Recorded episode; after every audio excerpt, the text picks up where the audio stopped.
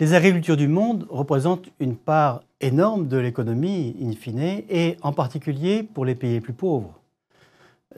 L'agriculture doit confronter des enjeux absolument considérables en termes de sécurité alimentaire, qui sont élargis plus récemment euh, sur les aspects énergétiques, sur les aspects santé, sur les aspects environnementaux. Donc, in fine, l'agriculture est au cœur d'un certain nombre d'enjeux considérables. Par ailleurs, avec la fin des ressources fossiles euh, à l'horizon, il va falloir trouver des façons durables de produire du matériau et la biomasse agricole est probablement une ressource sur laquelle il va falloir compter de plus en plus, que ce soit pour faire de l'énergie, mais aussi pour faire des bioproduits, des biomatériaux. Euh, de façon très importante, la chimie va s'adresser à l'agriculture pour fournir de la matière première. Donc l'agriculture va être appelée dans les décennies qui viennent à produire plus. Il n'y a pas le choix, l'agriculture doit s'intensifier. Et pour ce faire, elle ne doit pas le faire de n'importe laquelle des façons, elle doit s'appuyer sur la mobilisation des services écosystémiques, elle doit revoir sa façon de mesurer la performance. Sur ces deux petits schémas très simples, j'essaie d'expliquer la différence entre les deux paradigmes de l'intensification conventionnelle et de l'intensification écologique de l'agriculture. L'intensification conventionnelle, c'est la révolution industrielle appliquée à l'agriculture dans les pays du Nord, c'est la révolution verte dans les pays du Sud. Et en gros, c'est une agriculture qui s'appuie essentiellement sur des intrants et assez peu sur les ressources naturelles et les fonctionnalités, et qui est entièrement centrée sur la production et la biomasse. Elle génère peu d'externalités positives, mais par contre beaucoup d'externalités négatives. C'est le schéma que vous avez devant vous, avec une, forte liaison entre volume d'intrants et volume de biomasse produite. Le nouveau paradigme sur lequel l'agriculture va devoir s'intensifier, c'est un paradigme qui est d'utiliser les services écosystémiques, c'est-à-dire la biodiversité, pour intensifier la production.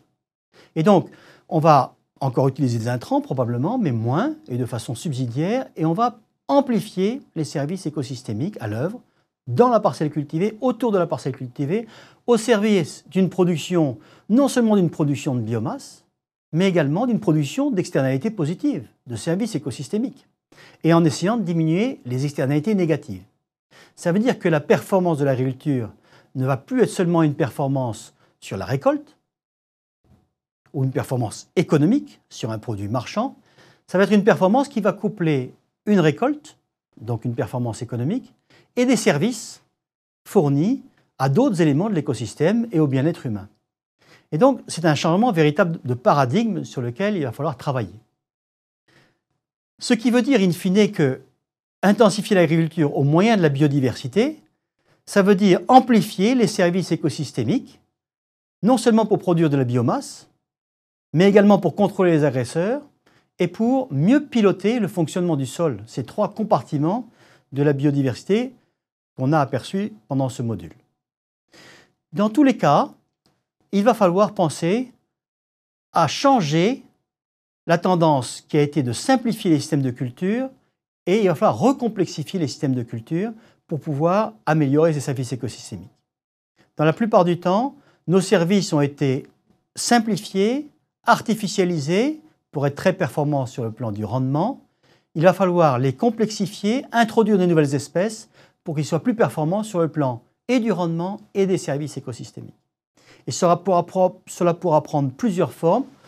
On peut citer quelques exemples. L'agroforesterie, dans les pays du Nord comme dans les pays du Sud, réintroduire l'arbre dans les grandes cultures, c'est quelque chose qui concerne plus de 60 millions d'hectares en Europe et qui permet des résultats étonnants sans diminuer les rendements céréaliers, mais en augmentant un rendement en bois, quelquefois un rendement en bois marchand extrêmement coûteux, on peut imaginer des cultures associées avec des couvertures vives. On peut imaginer euh, des systèmes bonifiants d'associations culturales. Et donc, cette remobilisation de la biodiversité pour intensifier l'agriculture est un enjeu de science considérable. Pour deux raisons. D'abord parce que on va s'appuyer sur les conditions du contexte local.